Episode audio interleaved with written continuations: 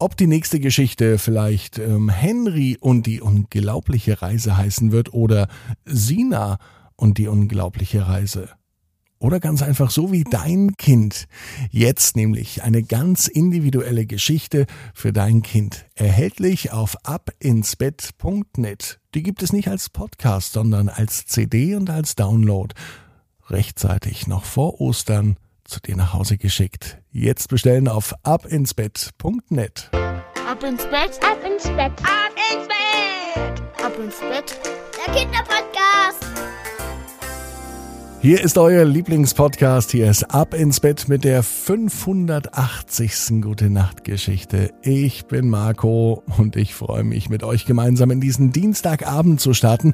Habt ihr Lust auf eine neue Gute Nacht Geschichte? Dann kommt erst das Recken und das Strecken. Nehmt also die Arme und die Beine, die Hände und die Füße und reckt und streckt alles so weit weg vom Körper, wie es nur geht.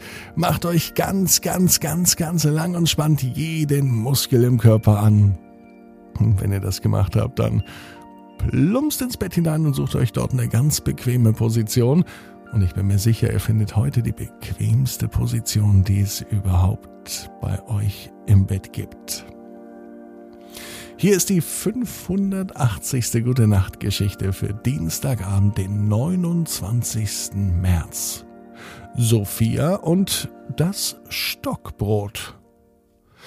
Sophia ist ein ganz normales Mädchen.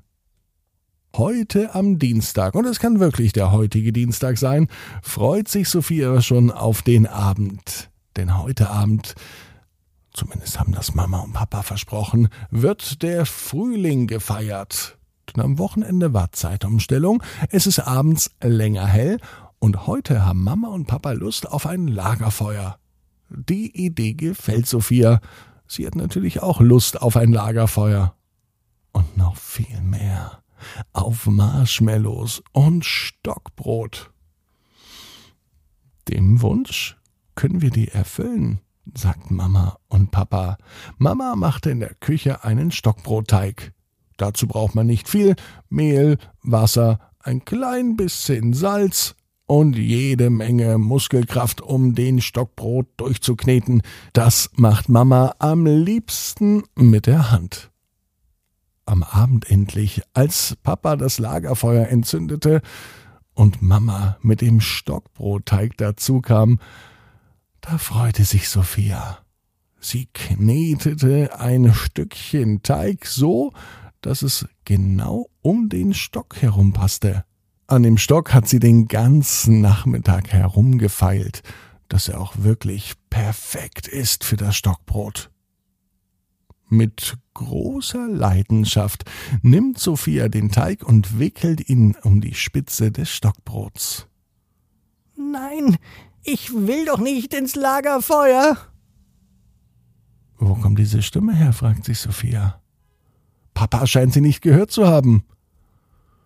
Papa war das auch nicht, denn es war absolut nicht Papas Stimme. Sie klang wie, wie von einer kleinen Ameise, ohne dass Sophia weiß, wie Ameisen überhaupt reden. Und noch einmal hörte sie diese Stimme. Nein, ich will nicht ins Lagerfeuer.